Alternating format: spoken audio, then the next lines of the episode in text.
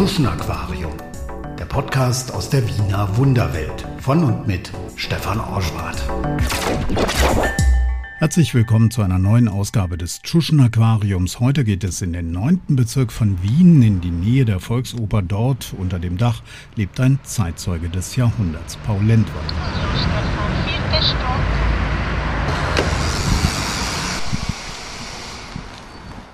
Ja.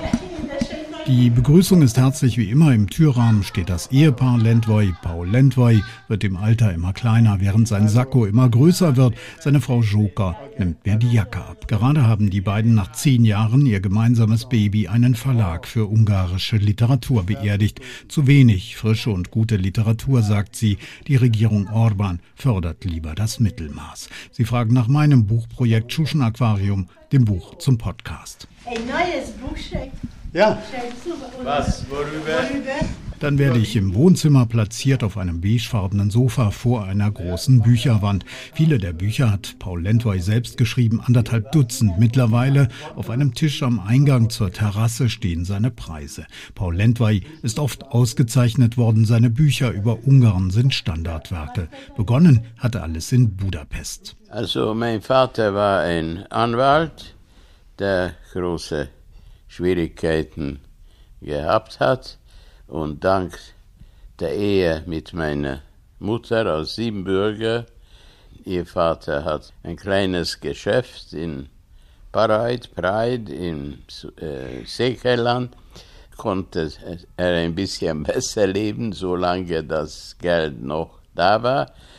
Und äh, es war ein schwieriges Leben, aber sie haben alles getan, dass ich äh, das nicht spüre und ich habe das als Kind nicht gespürt, aber das war ein Leben von Anfang an fast in Angst, Angst vor der Zukunft, Angst, ob ich überhaupt lernen kann, zum Beispiel Gymnasium konnte nur äh, aufgenommen werden, weil mein Onkel Direktor einer Fachschule war und hat Freunde gehabt bei den Zisterzienser und andere. Und jedenfalls äh, konnte aufgenommen werden. Und äh, auch in der Schule äh, während dieser Zeit hat man Angst vor der Zukunft gehabt. Es war ein äh, Leben auch in Unsicherheit. Und äh, mein Vater, obwohl er ein, hochdekorierter Offizier der K&K Armee war und war vier Jahre in Kriegsgefangenschaft in Sibirien. Ich musste auch einrücken als Jude äh, für einen Monat schon in 42. Und äh, also das war eine bürgerliche Familie. Meine Tante war Korrespondentin in deutscher Sprache, meine andere Tante war Lehrerin, mein Onkel in Pressburg war Arzt und das war eine Familie, die auch von Herkunft her sozusagen Großungarn widerspiegelt hat. Mein Vater kommt aus, heute aus der Slowakei, Kascha, Kosice, wo Maroj geboren ist. Äh, und äh, meine Mutter kommt äh, aus Siebenbürger mit sehr vielen Familienmitgliedern, die dann umgebracht wurden in Auschwitz. Als Paul Lentwey im August 1929 in Budapest auf die Welt kommt, ist die um ihn herum in ziemlicher Unruhe.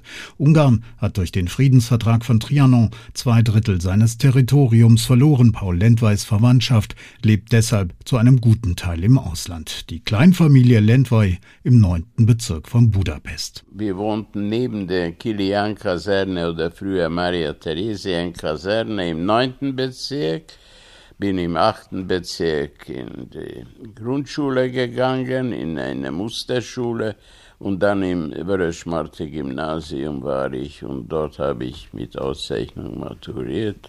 Also es war im neunten Bezirk, wo ich eigentlich äh, aufgewachsen bin. In der Nähe der Ludovica, in der Nähe des Spitäler und äh, ja, es war kein großbürgerlicher, sondern eher ein kleinbürgerlicher und Arbeiterbezirk.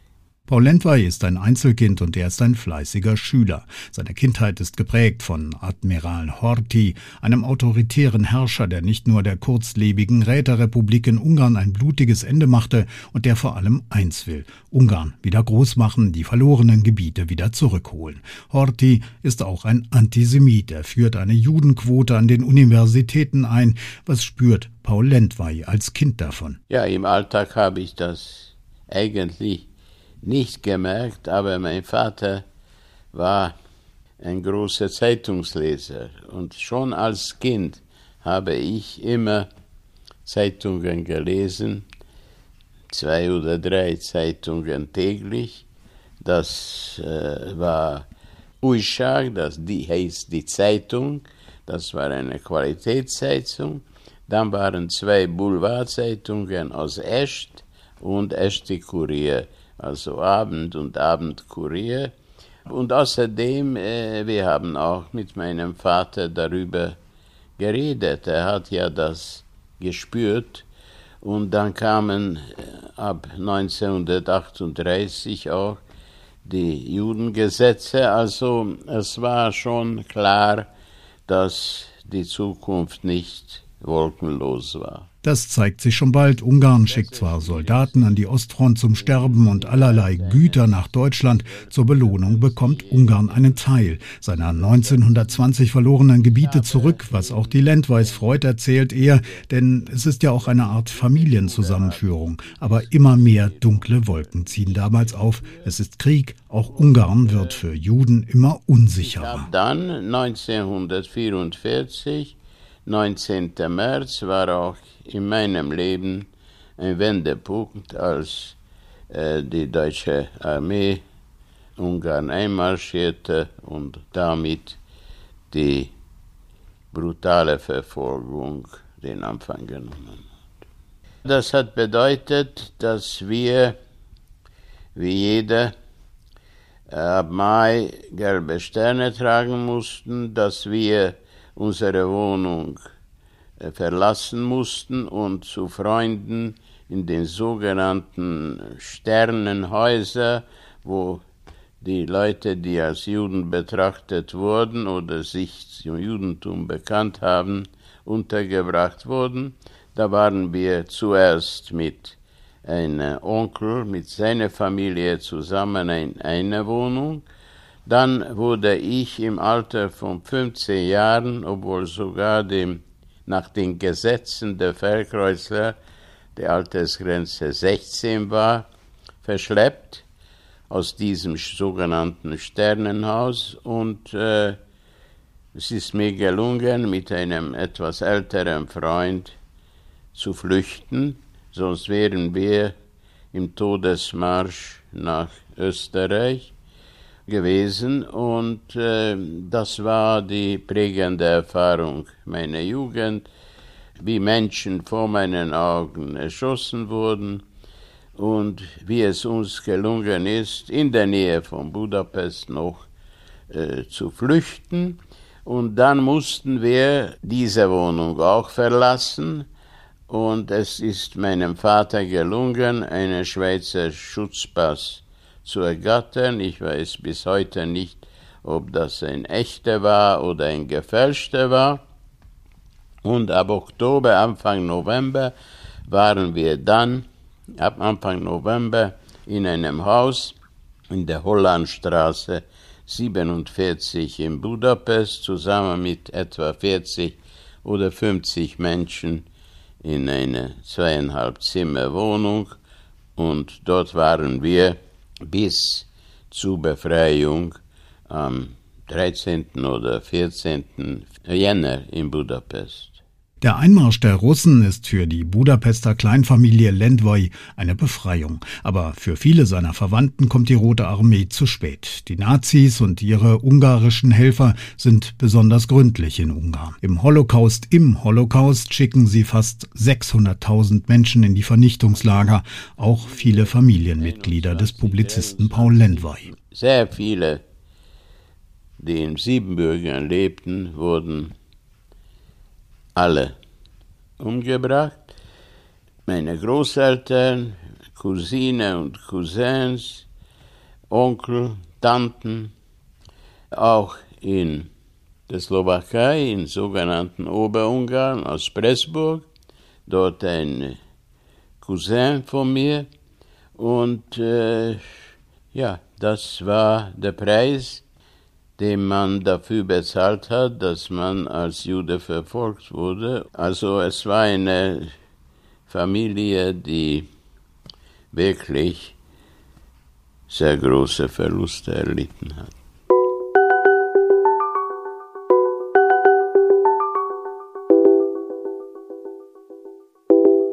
Viele haben auch von der Verfolgung profitiert.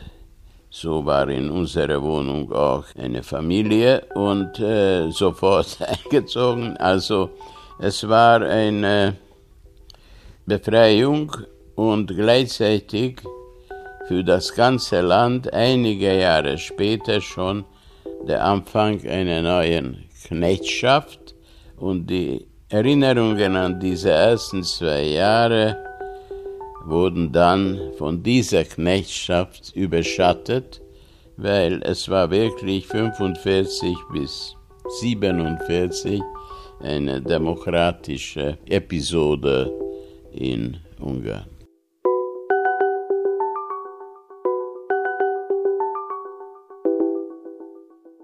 Der junge Paul Lendwey schließt sich schon früh den Sozialdemokraten an.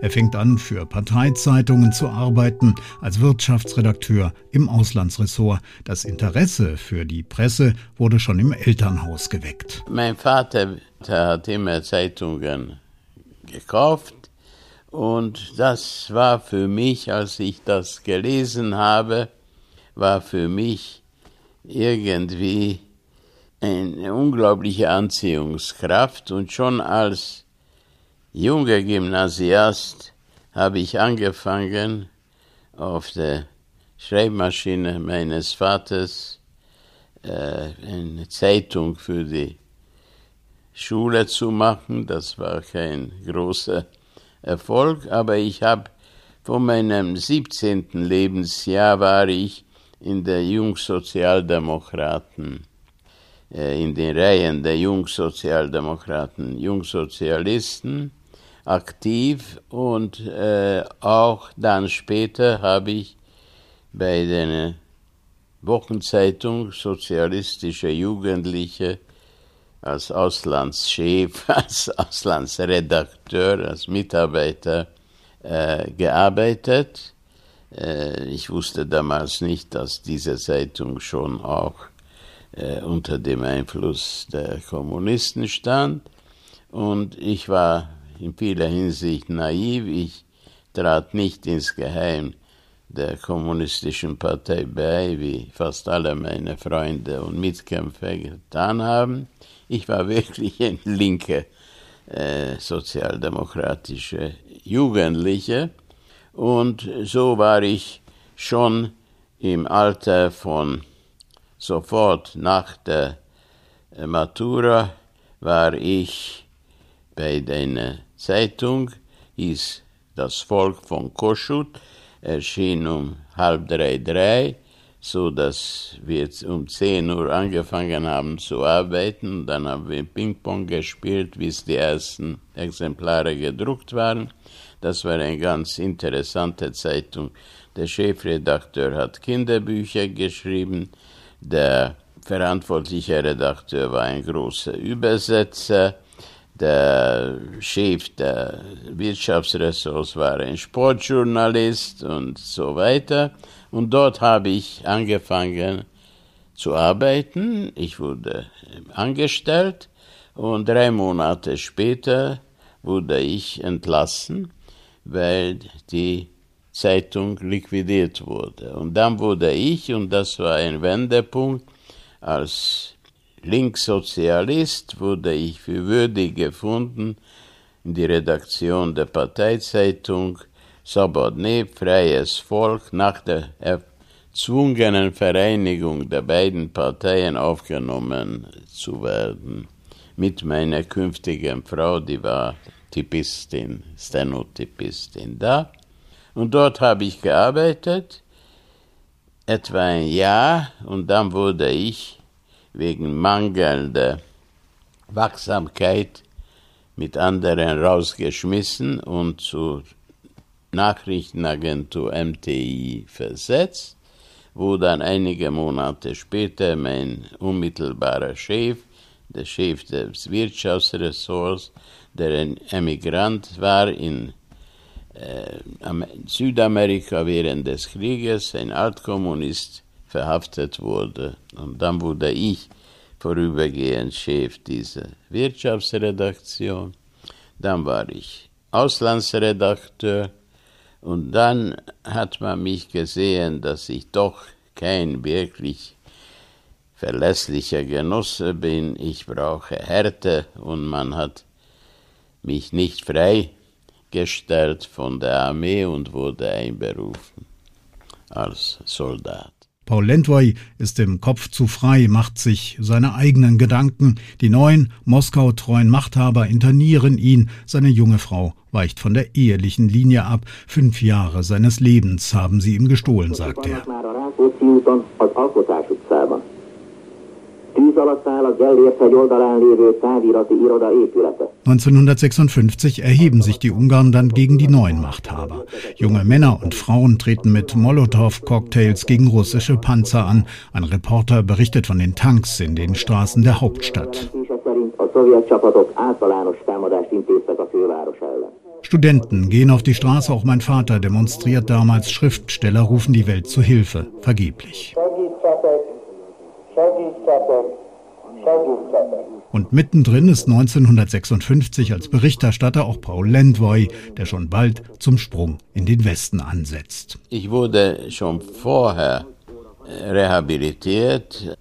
Während der Imre Neu-Regierung wurde aus dem Gefängnis freigelassen, aus der Internierungslage. Und dann wurde ich äh, rehabilitiert im, nach drei Jahren Berufsverbot und ein Jahr Gefängnis und Internierungslager, vorher Soldat, also ab fünf Jahre meines Lebens verloren, wurde ich am ersten Tag des Aufstandes wieder eingestellt bei einer Zeitung und nach der Niederschlagung des Aufstandes wurde eine Nachmittagszeitung gegründet. Ich wurde dort als Chef der Außenpolitik eingestellt und während des Aufstandes war mein bester Freund als Korrespondent des ungarischen Rundfunks in Warschau und er hat arrangiert, dass ich von polnischen Journalisten von einer polnischen Zeitung eingeladen wurde. Damals war in Polen ein Frühling im Herbst, kam Gomulka, sie haben einen eigenständigen Kurs gesteuert und es schien so, als ob dieser sogenannte Traum der sozialistischen Demokratie verwirklicht werden kann. Jedenfalls wurde ich eingeladen.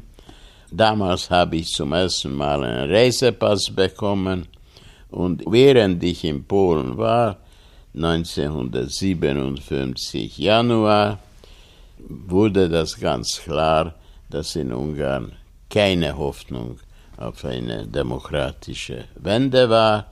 Und ich fuhr dann nach Prag. Ich habe ein Visum gehabt und dann von Prag nach Wien. Ich habe in Warschau ein österreichisches Visum bekommen und bin angekommen am 4. Februar 1957 in Wien mit einem geliehenen Koffer. Der Koffer musste ich zurückschicken und habe hier dann um politisches Asyl ersucht im Februar 1957. Er startet bescheiden in Wien, aber anders als viele andere der fast 200.000 Flüchtlinge kann er Fuß fassen und in der neuen Heimat Österreich in seinem Beruf Geld verdienen. Normalerweise bedeutet Flucht sozialer Abstieg. Mein Vater zieht damals weiter nach Deutschland. Paul Lendwey kann als Journalist in Österreich weiter arbeiten. Ich habe großes Glück gehabt. Ich habe großes Glück gehabt, weil ich in Warschau bei den Wahlen waren sehr viele westliche Korrespondenten von der New York Times bis zur Wiener Presse da und ich habe sehr viele Kollegen aus London, New York, Wien, Deutschland kennengelernt. Und ich war ein Gast dieser Zeitung und ich habe immer meine Slotjes in Schilling umgewechselt und bin so gekommen und äh, habe dann äh, dank eines Freundes, der, eines Kollegen, eines amerikanischen Kollegen, der das bezahlt hat, in einem Hotel gewohnt.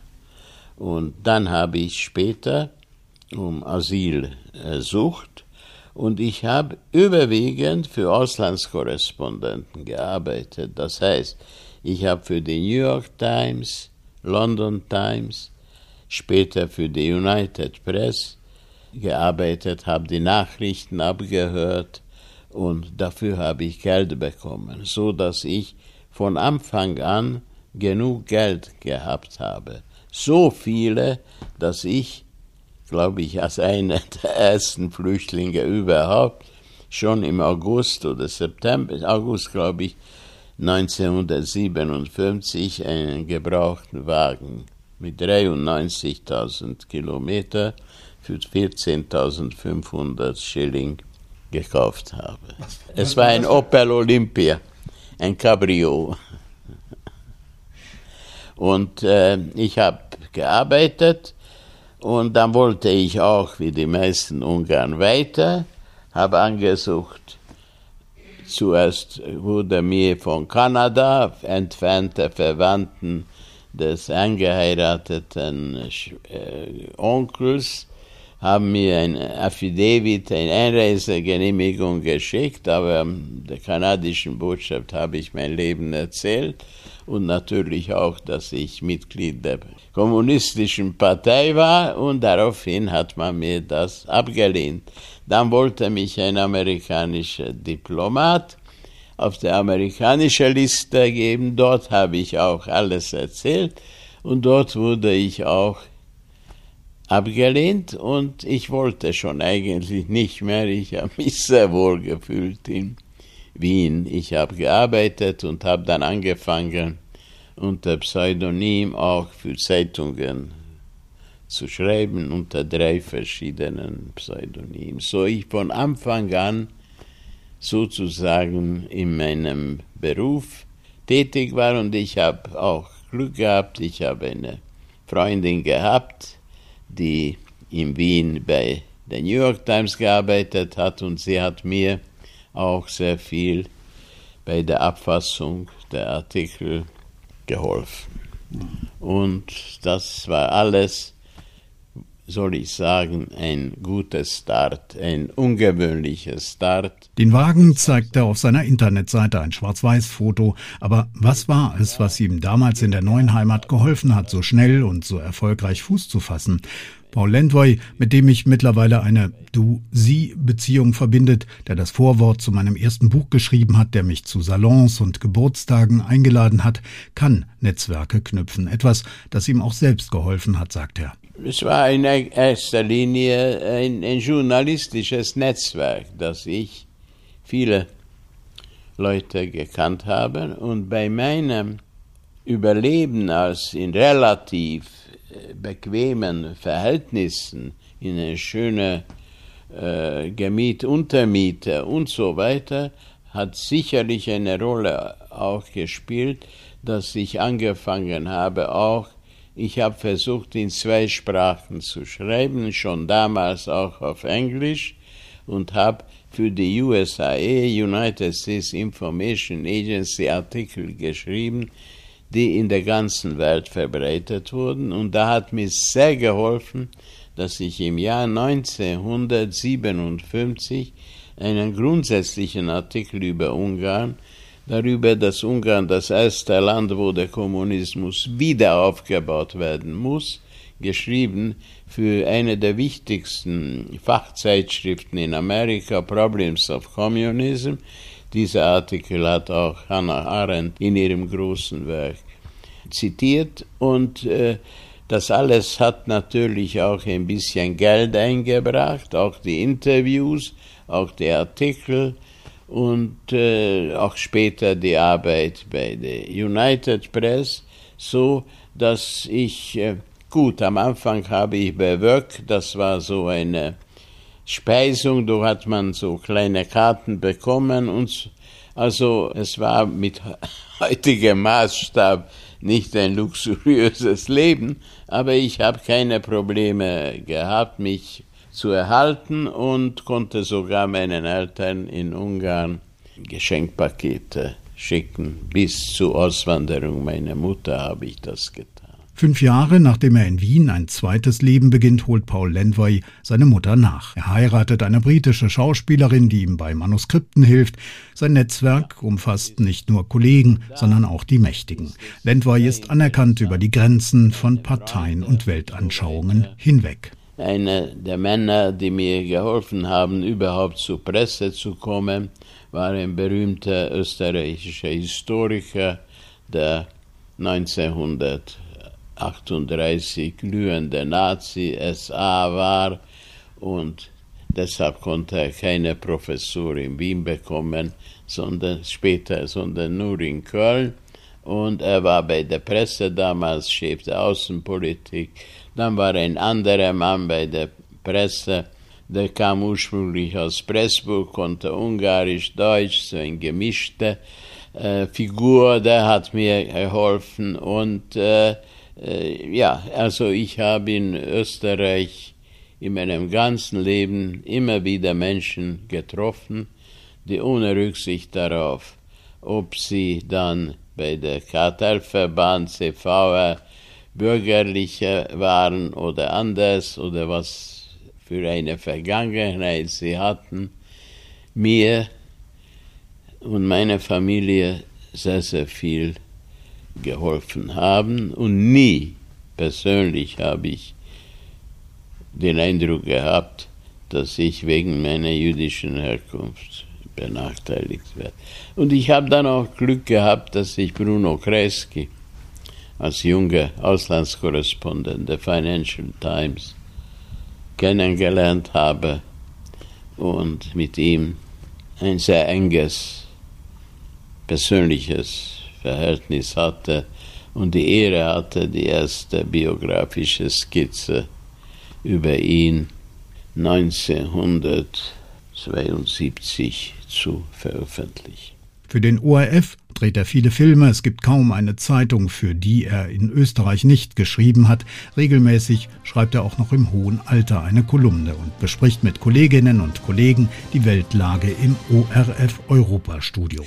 Guten Tag, meine Damen und Herren. Willkommen bei Europa Studio. Er gründet eine Vierteljahresschrift, zuletzt mit seiner dritten Frau Joka, auch den Nischenverlag. Er glaubt, dass er auch deshalb in Österreich Fuß fassen konnte, weil er einen ungarischen Akzent hat. Und, und das hat mit der gemeinsamen K- und K-Geschichte der beiden Länder zu tun. Ich habe hier von Anfang an nur Gutes erlebt. Und das war damals das gute Österreich, auch deshalb, weil die Wiener und die Österreicher gespürt haben, was für ein Glück sie hatten, dass Österreich und den Österreichern das Schicksal Ungarns erspart wurde. Die Ungarn gehören zu den, sagen wir, Lieblingsnachbarn der Österreicher. Bei jeder Umfrage nach den Schweizer kommen die Ungarn. Äh, und äh, ich hätte wahrscheinlich, ich sage das immer, mit einem tschechischen oder polnischen Akzent kaum im ORF äh, jahrzehntelang auftreten können. Aber die Ungarn und der ungarische Akzent, dank auch der Symbiose Literatur von Franz Molnar bis zu den Operetten von Emmerich Kallmann, also es wird anders genommen, es gibt eine tief verwurzelte Sympathie, die geht zurück wahrscheinlich auf die Folgen noch des Ausgleichs in 1867. Die 56er waren begünstigt. Auch jenseits der 90 ist Paul Lendwey ein gefragter Interviewpartner. Was er sagt, hat Hand und Fuß, sein Wissen ist enzyklopädisch. Er hat viele Staatsmänner und Frauen zum Interview getroffen, dem Weltgeist Gefäße gebaut, auch für seine eigenen Gedanken. Was bleibt? Also mein Vermächtnis sind die Bücher. Ich habe bisher 18 Bücher geschrieben, vier auf Englisch, den Rest auf Deutsch. Also die sind da und wahrscheinlich auch Wissenschaftler können lesen in der Nationalbibliothek die digitale Ausgabe von 47 Jahren des Jahrganges der von mir gegründeten Vierteljahreszeitschrift Europäische Rundschau oder im Archiv die Aufnahmen von Europa Studio, die ich auch seit fast 30 Jahren mache. Das Wichtigste sind die Bücher. Das war der Publizist Paul Lendwey, Jahrhundertchronist, Holocaust-Überlebender Ungarn-Flüchtling. In der nächsten Folge Tschuschen Aquarium geht es um den Kampfkünstler Ronny Kokert, der sich seit Jahren für Flüchtlinge engagiert. Ich komme aus einer kleinen Gemeinde in Niederösterreich, aus einem kleinen Landgemeinde an der tschechischen Grenze, war als Kind mit einer Knochenmarksentzündung konfrontiert. Ich habe damals hohes Fieber bekommen, bin ins Spital eingeliefert worden, war dort fast zwei Monate in absoluter Bettruhe und durfte mich danach kaum bewegen. Die Ärzte meinten damals, also Sport wird nicht mehr möglich sein. Und dann 1998 bei der Open Taekwondo Weltmeisterschaft habe ich die WM dann gewonnen im Bruchtestbewerb, einem Bewerb, wo es darum geht, Platten zu zertrümmern mit dem Fuß. Und dann 2015, 2016, als sich diese Dramen abgespielt haben von unserer Grenze, habe damals eine Spendenaktion ins Leben gerufen. Hier habe meine Mitglieder aufgefordert zu spenden. Die haben Sachspenden gebracht und ich habe die dann ins Lager Dreiskirchen geführt und dort an Geflüchtete übergeben. Und irgendwann habe ich ihnen erzählt, dass ich Kampfsportlehrer bin und da habe ich gemerkt, wie die Augen aufleuchten. Das waren junge Männer, die gerade Mann äh, werden sind, die alles verloren hatten und habe sie dann eingeladen, mit mir gemeinsam zu trainieren. Wenn euch Tschuschen Aquarium gefällt, abonniert den Podcast überall da, wo es Podcasts gibt sagt es weiter, teilt die Folgen, wenn ihr mögt. Ihr könnt auch bei Steady eine Mitgliedschaft abschließen, um mich zu unterstützen. Und wenn ihr mehr über die Wiener Typen wissen wollt, Tschuschen Aquarium gibt es auch als Buch und zwar bei Danube Books. Bis zum nächsten Mal. Für heute sage ich Tschüss und Baba. Tschuschen Aquarium. Der Podcast aus der Wiener Wunderwelt von und mit Stefan Orschwart.